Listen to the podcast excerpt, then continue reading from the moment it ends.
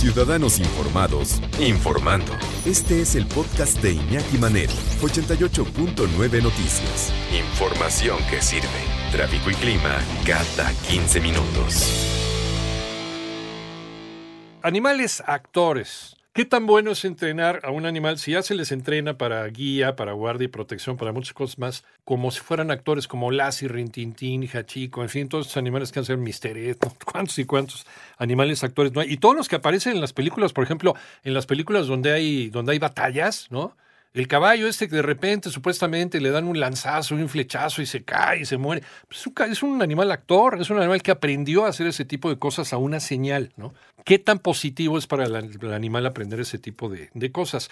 Pero Rodrigo González, director de la Asociación Ladrillos Ayudando y de la Escuela Canino Manos Ladrando. ¿Cómo estás, Rodrigo? Buenas tardes. Hola, Iñaki, humanidad que nos escuchan. Buenas tardes. Eh, pues mira, es un tema eh, también casi como los que tocamos un tanto polémico porque la visión que tenemos obviamente como público al ver este pues estos espectáculos vamos a decirle así no ver una película ver un programa de televisión. Los que crecimos todavía viendo a Lassie, a Rintintín, eh, también disfrutamos de Skipper, también de, de, Flipper, eh, que ya no son perros, ya es un canguro, un oso grizzly, un delfín, eh, claro, ¿qué hay detrás de todo esto? Eh, yo puedo compartir, en mi caso, eh, yo trabajé en un par de cortometrajes, una película también, este, con algunos perros, y creo que aquí el paréntesis es por mucho el tema de la dirección, es decir, si el director es lo suficientemente ético para que tú no cometas el error de maltratar a los animales.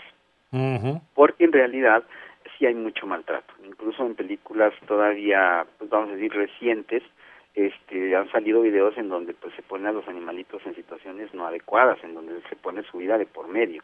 Eh, y aquí depende, claro, ¿no? La ética del entrenador, pero como todo tiene que ver con dinero, muchas veces de lo que se trata es básicamente que salga la, la escena y ya, da igual lo que suceda con los animalitos. Por ejemplo, cuando hicieron aquí eh, Amores Perros, este pues sí los perros lamentablemente, hubo animalitos que se pues que se la pasaron mal no sí.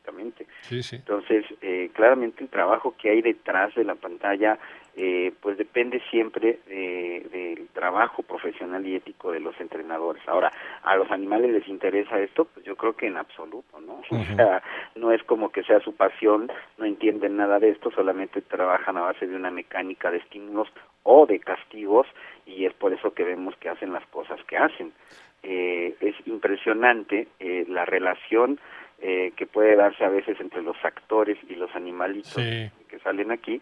Ejemplo de esto, no sé, podemos plantear a Charlie Chaplin, por ejemplo, eh, pues estamos hablando de 1920, ¿no? Sí, con el perrito. Eh, salía en una película que se llama Vida de Perros. ¿Cómo, no? Eh, y bueno, ese perrito pues terminó siendo de él, lo adoptó, no salió en los créditos, pero él amaba a los perros. Y, y Judy Garland con, con Toto. el entrenador de Rintintín. Los animales, los animales actores, y estamos platicando este tema con Per Rodrigo González, especialista en comportamiento de perros, director de la Asociación Ladrillos Ayudando y de la Escuela Canina Humanos Ladrando. Ya nos decía Per Rodrigo, bueno, los, los animales a lo mejor no saben que están actuando, que están participando en una película, ¿no? Desde luego es lo que no les importa, pero, pero para ellos, para ellos se puede convertir, dependiendo del entrenamiento, en un juego y disfrutarlo, Rodrigo. Regresamos contigo.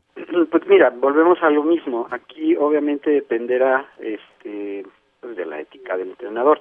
Ya hemos hablado anteriormente de las técnicas de entrenamiento para perros con ciertas especialidades y de la actuación es una de ellas. Y bueno, pues es una cosa que, insisto, yo puedo compartir por experiencia propia. Eh, pues una situación muy estresante porque los directores son eh, exigentes en el sentido de que las cosas se tienen que dar en inmediatez. Como hay muchísima gente y dinero de por medio, entonces espera que las cosas salgan porque salgan. Lo mismo podemos hablar de comerciales, programas de televisión o incluido el teatro, ¿no? Entonces, claro que depende mucho ahí de la paciencia, así del director, de su disponibilidad, pero volvemos al tema de la ética del, entrenador. O sea, eh, históricamente, decía yo anteriormente, que los perros más famosos como Rintintino Lassi son perros que fueron sometidos a un entrenamiento pues básicamente militar, que es de donde provienen las técnicas que hoy comúnmente aún se aplican lamentablemente en las escuelas. Y, por ejemplo, Rintintín incluso fue famoso por salvar a la Wonder Brothers. Sí. Esto lo menciono porque en el momento en que se convierte en un icono, en que es famoso el perro, este, pues ya hay mucho dinero de por medio. Entonces, cuando hay lana de por medio, es muy fácil que haya un maltrato. Ahora, cuando hablábamos de otros animalitos, como decías tú, Flipper, el delfín, eh, que fue un animalito o una serie muy famosa en 1960, eh, pues bueno, se termina la serie y el animal vive encerrado en cautiverio y finalmente se suicida. Esto dicho por su propio entrenador. Ay, qué horror. Entonces, este tipo de cosas, claro, nos llevan como siempre a preguntarnos por qué tendría un animal, sobre todo siendo silvestre, ¿no? Este, un oso, un canguro, ¿no? Un águila, etcétera. Sí, es que en medio de esto, ¿no? Sí. Eh, me acuerdo de Keiko, el caso de Keiko, que, que, bueno, durante muchos años estuvo en este parque acuático aquí en Ciudad de México, eh, y después eh, hizo películas, la de Liberan a Willy, hizo varias películas del mismo tema, luego intentaron regresarla a su medio ambiente, y ya no se pudo. O sea, ella, ella buscaba la compañía de la gente y ya estaba tan acostumbrada a la gente que incluso eh, se acercaba a la playa y les daba, eh, jugaba con los niños, ¿no? Como, como un perrito, hasta que finalmente se murió. recapturar y finalmente murió de una enfermedad, pero claro que no es justo tener estos animalitos en estas circunstancias. Digo, ahora ya estamos viendo afortunadamente que en películas, incluso se hizo una película actual de Jack London, este, en donde el perro es digital cual se agradece, ¿no? Porque no hay maltrato. Eh, pero bueno, históricamente los perros dálmatas, eh, Beethoven, entre otros, eh, pues sí, yo también tuve chance de trabajar en, en bueno, en Estados Unidos eh, con una compañía que se dedicaba a trabajar animalitos precisamente para cine y pues sí, la verdad es que noté mucho maltrato. Yo no creo, digo, digamos, por, para concretar todo este tema, que sea justo que se le ponga a los animales un trabajo por muy supuestamente placentero que es el proceso, este, pues porque no les interesa, básicamente, ¿no? Y menos si es un animal silvestre. Eh, y si hubiera la necesidad, pues bueno, tendríamos que ver que hubiera leyes que los protejan, como en el primer mundo, cosa que no sucede aquí, y pues razón eh, por la cual pues hay muchísimo abuso y bueno, terminan incluso asesinados, insisto, en películas que han llevado aquí aquí en México, este, pues los finales han sido muy dramáticos.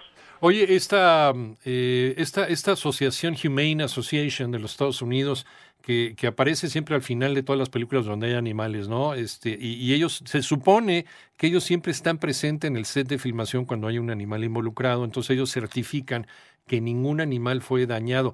Eh, ¿Esto entonces es, eh, es parcial, Rodrigo? Digamos que es real, pero obviamente estamos hablando del primer mundo y por eso mencionaba lo, lo lamentable que es cuando se da en el tercer mundo este tipo de situaciones. Allá sí, yo les platicaba, pues participé en algunas de estas filmaciones y sí había una, persona especialista en checar que no hubiera maltrato, ni abuso, ni nada, ¿no? Pero, por ejemplo, yo aquí cuando lo hice, eh, pedía un espacio específico para que no molestaran a los perros y fue imposible es un tema de cultura finalmente. Claro, pero la cuestión es básicamente que no hay necesidad de que se exponga a estos animalitos en esas situaciones porque no les interesa, porque hay mucho abuso, porque hay mucha lana de por medio y esto lleva a que pues no se les respete. Entonces, mejor no hacerlo y si se hiciera, pues bueno, tendría que haber detrás eh, toda una cuestión de leyes y cultura para que no se sobrepasen con ellos. Un marco legal, desde luego, eficiente. Pero Rodrigo González, ¿en dónde te encontramos, amigo? Estoy en YouTube como Perrisección 2 con número y en Instagram y Facebook como Ladridos Ayudando 2 con número y Humanos Ladrando. Muchas gracias, Rodrigo. Hasta dentro de 15 días. Un abrazo, ladridos, maullidos, lengüetazos. Igualmente para ti. Cuídate.